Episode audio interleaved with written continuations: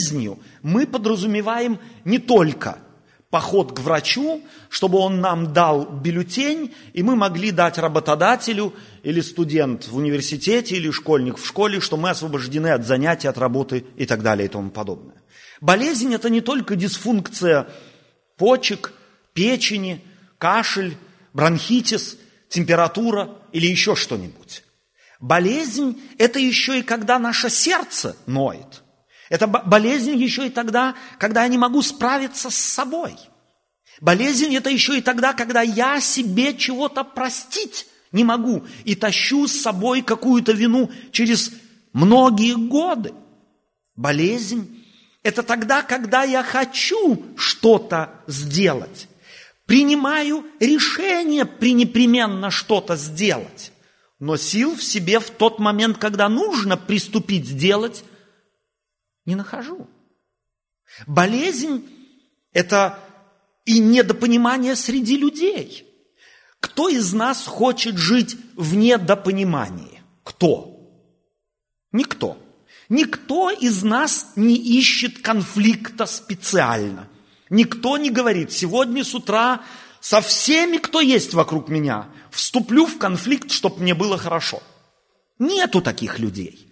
Конфликты всегда выходят или являются следствием не желания нашего, а появляются, как правило, вопреки нашего желания. Тут мы начинаем понимать, что не все, чего мы хотим, на самом деле мы в состоянии и воплотить в жизнь. И это тоже, если хотите, болезнь. Давайте мы посмотрим на смерть. Смерть – это не тогда, когда перестает биться сердце. Или не только это. Смертью может быть прекращение взаимоотношений между друзьями. Мы говорим, он для меня умер. Он еще на ногах ходит, он работает, он семью обеспечивает, но кто-то о нем говорит, он для меня умер. Смерть – это не только тогда, когда перестают, перестает биться сердце, и мозги отключаются, и человека относят на кладбище – очень много мертвецов с розовыми щеками ходит по улице, по жизни нашей, в городах наших. Мы говорим, у них умерли их взаимоотношения. Мы говорим о смерти любви. Моя любовь или ее любовь или его любовь умерла. Была и не стала ее. Мы говорим, что она умерла. Смерть, оказывается, это не только тогда, когда разлагается физические, э, э, физическое тело кого-то. Смерть наступает гораздо раньше. Смерть – это когда я не способен жить нормальной жизнью. Сколько умирает семейных взаимоотношений. Статистика ужасающая в этом плане. Может ли Бог помогать? Может ли Иисус Христос спасать? И что под смертью подразумевается не только физическая смерть, говорит и сама Библия. Если вы помните выражение Иисуса Христа, который, к которому приходит Петр и говорит, у меня там умерли, позволь мне похоронить. Что говорит Иисус Христос? Позволь мертвецам хоронить мертвецов. Кого он имел в виду? Он имел в виду людей, не способных реагировать на глобальные события в мире. Он был, имел в виду людей бесчувственных к нуждам других людей. Он имел в виду людей, не способных на самом деле реально оценивать их положение. Он их называет мертвыми. Пусть эти мертвые первой категории хоронят мертвых вторых, второй категории, скажем так. Иисус Христос и Библия говорит о другой смерти. И интересно, когда мы, христиане, молимся здесь о выздоровлении, болезней каких-то, или то мы чего больше всего боимся? Болезней физических, от бацилл. И смерти какой? После которой на кладбище несут. Этой смерти мы боимся больше всего. И кажется мне парадоксально, что смерти духовной, смерти душевной, смертей взаимоотношений, смертей, собственно говоря, моей чувствительности, этого мы не боимся. Я еще не слышал ни одной молитвы, связанной с тем, чтобы Господь уберег меня от смерти моей чувствительности, моей способности воспринимать реально мир. Может быть, мы об этом думаем, но реже гораздо. Мы страхуемся от всего, от болезней и смерти, но только от физической, а не душевной. И то, что я сегодня хочу сказать, может быть, того и другого, или нас, наш слух будет резать. Но мне кажется, это важно иногда на самом деле сказать и конкретизировать. Прежде всего, история эта начинается с того, что евангелист Иоанн записывает в 11 главе слова и говорит, что был болен некто Лазарь из Вифании, в селении Вифания, и называет его родственников, Марию, сестру, э, Марию и Марфу, сестру его, и говорит, что они озабочены были его состоянием. Они были озабочены его состоянием настолько, что послали куда? Послали к Иисусу. Послали к Иисусу и сказать ему, что? Как, как сформулировано, помните вы историю, только что прочитанную? Тот, которого ты любишь, болен. Прежде всего, давайте мы сделаем важный вывод. И уже теперь во взгляде не на физические боли, не на физические страдания, а на наши душевные страдания, духовные страдания, которых, без которых, собственно говоря, жизнь невозможна. И тем отличается человек от животных. Животные могут страдать физически, но душевно страдать они явно не могут. Можем мы, люди, сознательно переживать что-то. Мы можем настолько быть захваченными болезнью другой, что начинаем от переживания болеть сами. У нас сил может не быть, желания не быть. Мы называем это депрессией. Вот которого ты любишь болен. Первое. Болезнь любого характера, физическая или душевная, внутрисемейная, дружбы, работы, труда и так далее, не является доказательством того, что Бога с этим человеком нет. Вот которого ты любишь, болен. Иисус не ненавидел Лазаря, и вследствие ненависти Бога к нему его постигла болезнь. Нет, вот которого ты любишь, болен. Для нас это парадоксально. Потому что мы говорим, если б я был боженькой, то всех, кого я люблю, не коснулось бы ничего плохого. Потому что в моей семье, там я где? Там, где я маленький боженька, там, где я за детей своих ответственность несу, то я с них пыль сдуваю, пока они маленькие. А когда они уже идут своими путями, то я тогда еще и могу и обозвать пока они еще под стол пешком ходят, половой тряпкой всыпать, а потом уже и в конфликте быть. Но пока они еще ангелочки, то я с них пыль сдуваю. Бог не такой. Божья любовь совершенно другая. Божья любовь допускает совершенно определенные вещи, которые нами воспринимаются как бремя, как недопустимая вещь, как что-то не связанное с любовью. Любовь такого допускать не может. И вы уже, может быть, не са, сами не раз слышали, и, может быть, и сами такой вопрос задавали. Если есть любящий Бог, то почему в мире есть болезни, страдания, и почему умирают без вины дети? Это не доказательство отсутствия Божия. Это не доказательство его ненависти к тем, с кем случается ужасное. Вот которого ты любишь, болен. Давайте мы это возьмем с собой в будущую нашу жизнь, сколько Господь нам отмерил, отметил, дал. Если со мной что-то происходит, нежеланное, того, чего бы я вообще обязательно избежал бы, то это не говорит о том, что Бог меня не любит. Вот кого ты любишь, болен. Но Иисус Христос тут же вмешивается в жизнь Лазаря.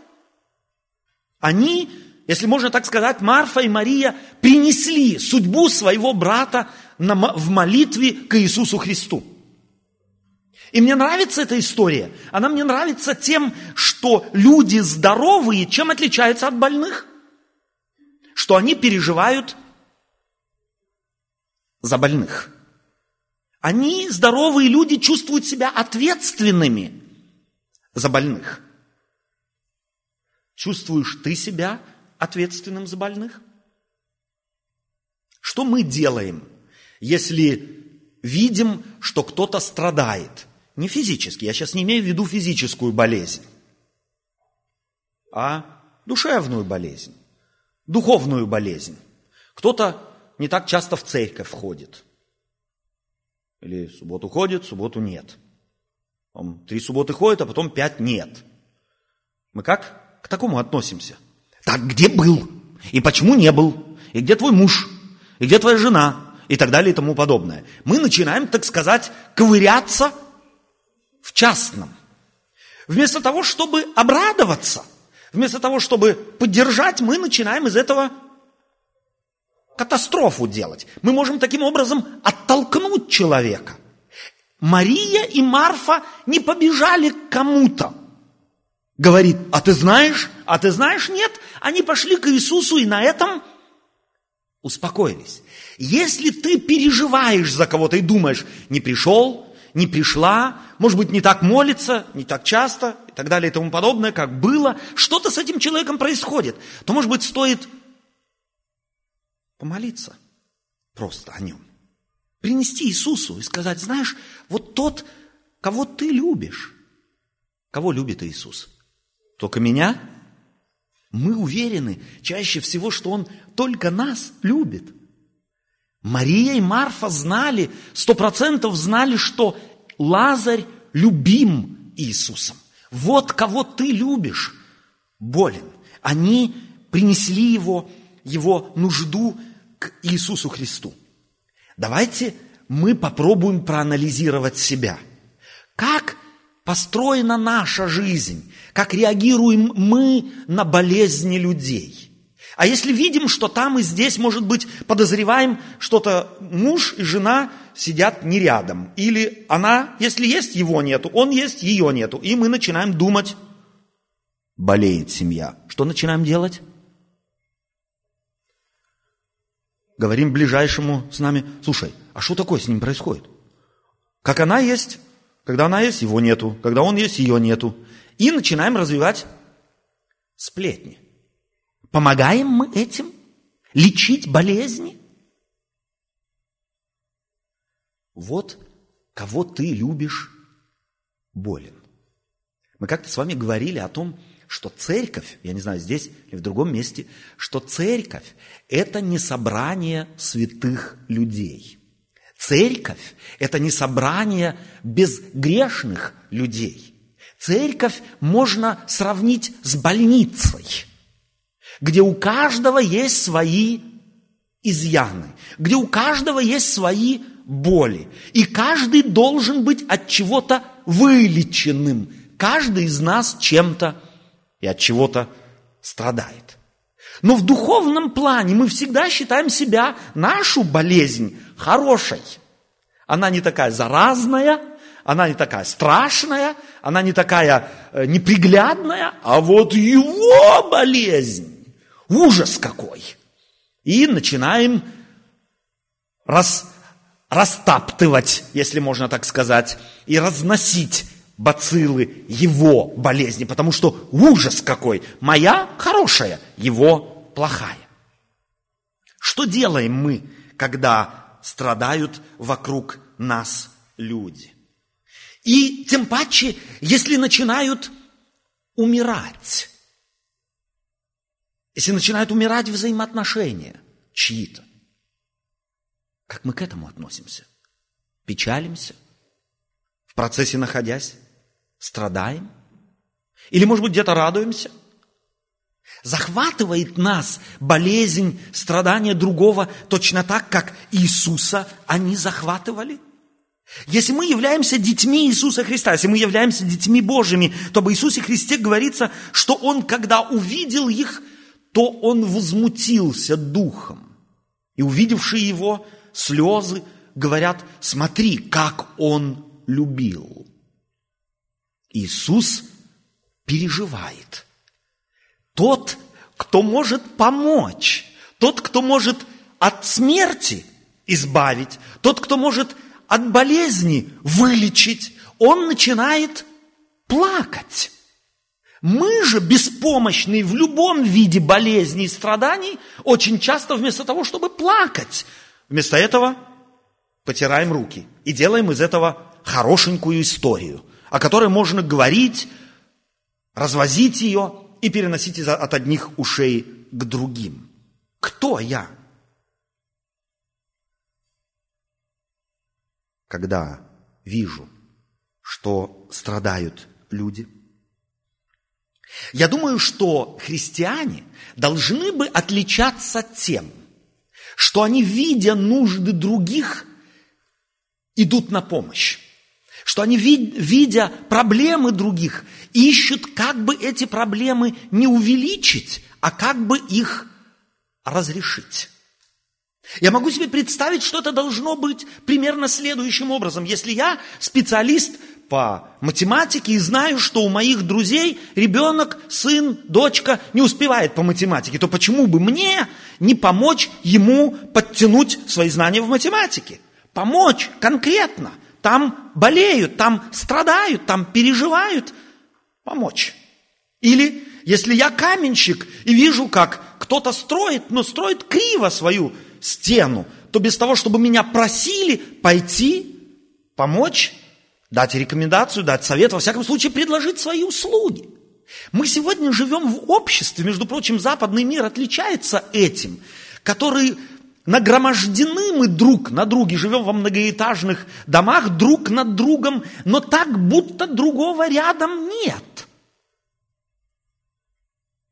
Бабка может тащить свои чемоданы, а молодые люди мимо на дискотеку пронесли, толкнули бабка, она с чемоданами упала, они даже и не заметили. Так живем, грубо, я немного перегибаю палку, чтобы мы почувствовали, это ведь на самом деле сегодня так. Мы живем в мире исключительно или очень сильно из одиночившимся, если можно так сказать. Некоторые специалисты, социологи, исследователи сегодня говорят, что как раз рождественское время является временем, когда большинство пожилых людей, или если суицидальные, э, так сказать, акты совершаются, то в них огромный процент одиноких пожилых людей, которые знают, к ним никто не придет, их никто не поздравит, с ними никто не будет сидеть, с ними у них не будет праздника. Это в обществе, где все есть, где мы обеспечены, Жизнь. Жизнь – это не там, где я обеспечен крышей, светом и теплом. Жизнь – это больше. Жизнь – это там, мы поем прекрасную песню, это дом не там, где крыша, окна, стулья, стол и так далее и тому подобное. Где дом? Там, где тебя ждут. Там, где о тебе переживают. Там дом. Там и есть настоящая жизнь. Жизнь – это больше, чем материальный достаток. Жизнь – это комфорт души. Библия говорит об этом по-другому. Библия говорит о мире души. И если ты живешь физически, передвигаешься – еще говорить можешь, осмысливаешь себя как человек, но у тебя нету радости к жизни. Ты жить в принципе не хочешь, ты не наслаждаешься жизнью, то ты должен бы уже, так сказать, если можно, э, бить в колокола самому себе и где-то исследовать и спросить себя, а что со мной происходит? Почему я, будучи живым человеком, не люблю жизни и не хочу ей наслаждаться. Я думаю, что если кто-то имеет право наслаждаться жизнью, то христиане в первую очередь.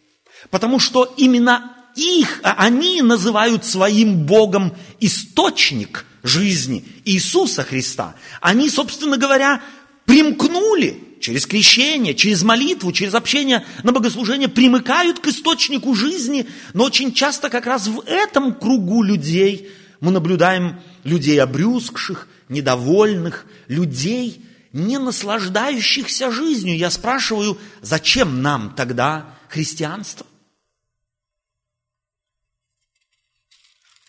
Иисус Христос, когда к Нему пришли и сказали, вот кого ты любишь, болен, не сразу пошел на помощь. Он позволил случиться крайнему. Он позволил наступить смерти. Жизнь, мир, в котором мы живем, его частью, одной из его частей является смерть. Нежеланно, страшно, ужасно. Но это так. Но Иисус Христос как-то сказал здесь Марфе, одну секундочку, в Евангелии от Иоанна в 11 главе, он говорит Марфе, в стихе, эм, тогда Марфа говорит Иисусу, Господи, если бы ты был здесь, не умер бы брат мой, но и теперь знаю, что ты, Господи, что ты, Господи, попросишь у Бога, даст тебе. Иисус говорит ей, воскреснет брат твой. Здесь происходит некая дискуссия. Иисус говорит ей, я есть воскресение и жизнь. Верующий в меня, если и умрет, оживет. Иисус Христос является источником жизни, и потому что потому у него, у него жизнь не заканчивается смертью. Смерть – это переходный этап – и он может иметь место и в этом переносном смысле слова.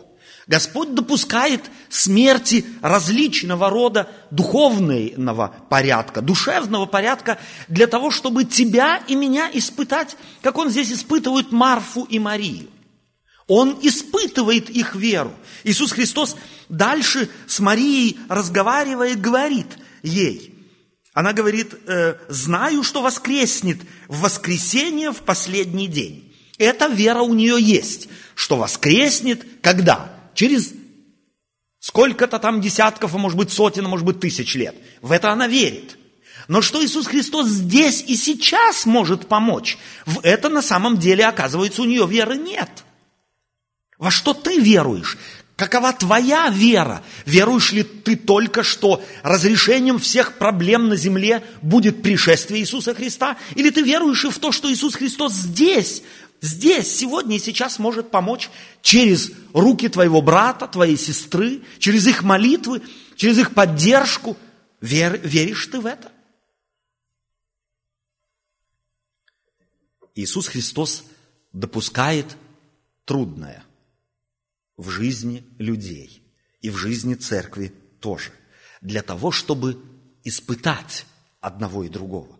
И для того, чтобы дать нам возможность узнать, что Иисус Христос может помогать и сегодня, здесь, совершенно конкретно, используя твои руки, твои ноги, твой интеллект, твою фантазию, если можно так сказать, твое творчество. Бог хочет, чтобы Его церковь, называющие себя Его именем, реагировали.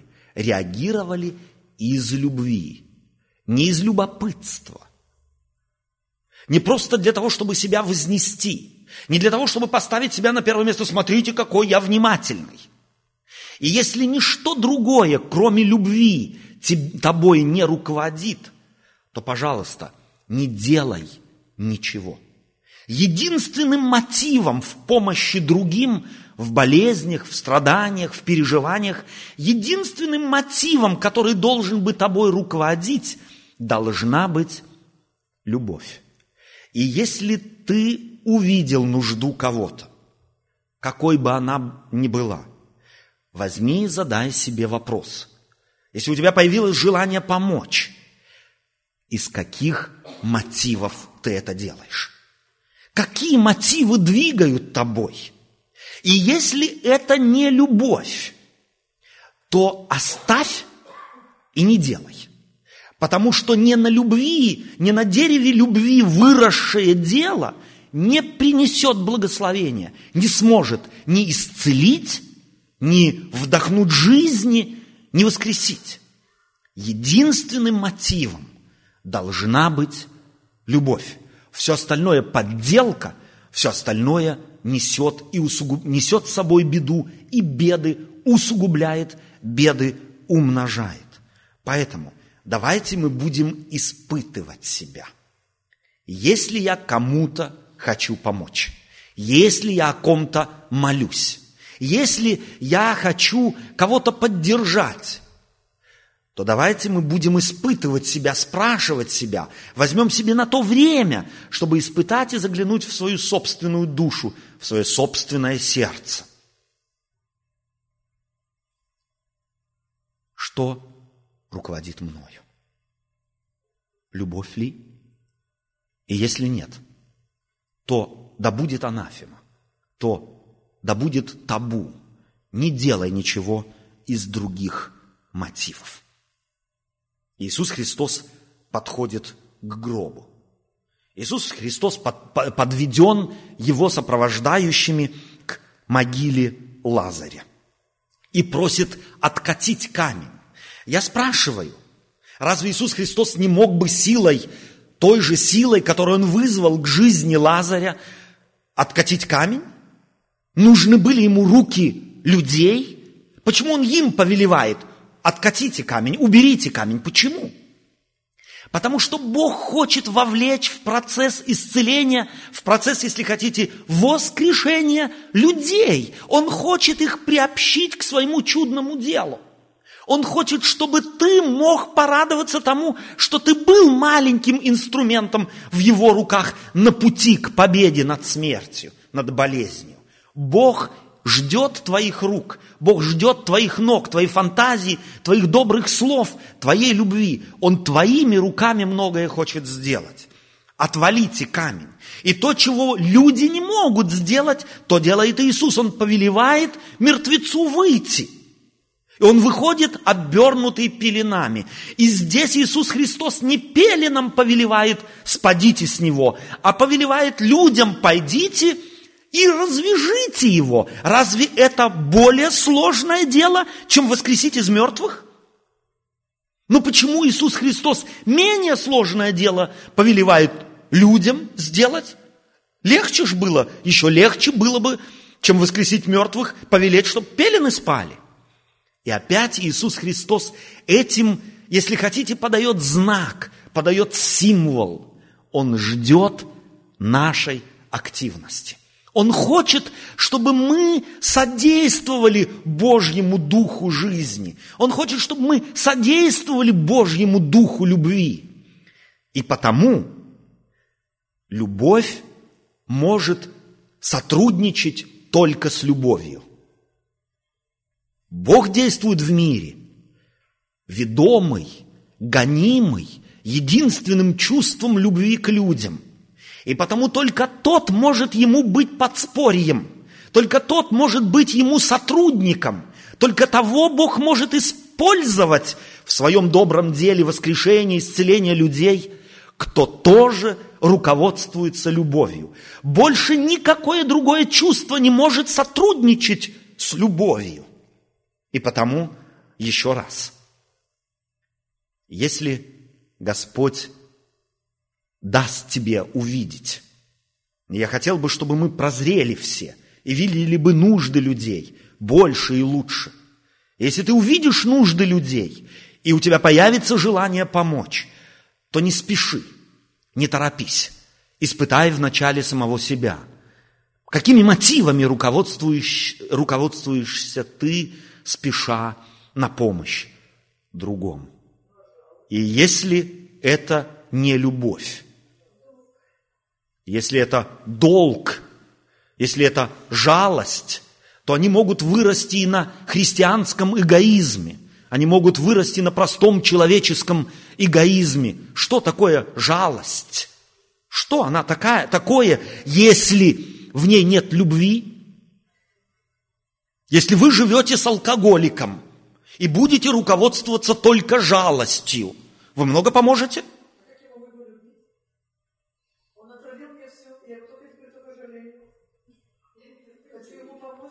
Тогда перестаньте жалеть. Потому что жалость не поможет. Наркоману жалость не поможет, поможет только любовь. И потому Иисус Христос действует не из жалости к людям, а из любви. Если вы говорите, я только жалостью могу руководствоваться, то вы зависимы от алкоголика. Алкоголик зависим от алкоголя, а вы зависимы от алкоголика.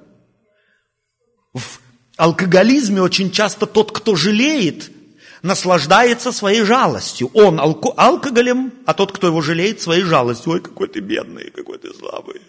Я мамочку играю. Не видите, как я страдаю? Очень часто именно это является мотивом, если разобраться в нюансах и в деталях. И потому любовь, исключительно только любовь. Жалость не поможет. Только любовь может на самом деле отсеять. Отсеять нужное от ненужного. Жалость будет и водочку носить алкоголику. Жалость будет искать, а как бы его откалячить от работы, начнет врать. Начнет выискивать и помогать ему алиби находить. Это будет жалость, это не будет любовь. И таким образом потихонечку собственными руками будет продолжать поддерживать в нем его порог. Может быть, для контрастности и для ясности это один из, может быть, таких контрастных примеров, на котором можно показать, что жалость или долг не является тем главным мотивом, который может на самом деле помочь. Исключительно только любовь. Она может сделать мозги ясными. Она может помочь расставить приоритеты по местам. И она может только помочь, только она, на самом деле назначить шаги помощи. Шаг один, шаг два, шаг три. Если бы Иисус Христос здесь руководствовался только жалостью, то Он не попросил бы от, отвалить камень, Он не попросил бы снять пелены, Он всех жалел бы, Он не заставлял бы других работать, других трудиться. Он сделал бы за всех все – но Иисус Христос не с комплексом мамы, которая хочет за бедного, слабого сделать все. Он руководствуется любовью. И в любви он заставляет и слабого делать первые шаги. И это как раз очень часто является главной терапией, где не жалость диктует, а любовь диктует необходимость и может на самом деле правильно расставить приоритеты и только тогда помочь.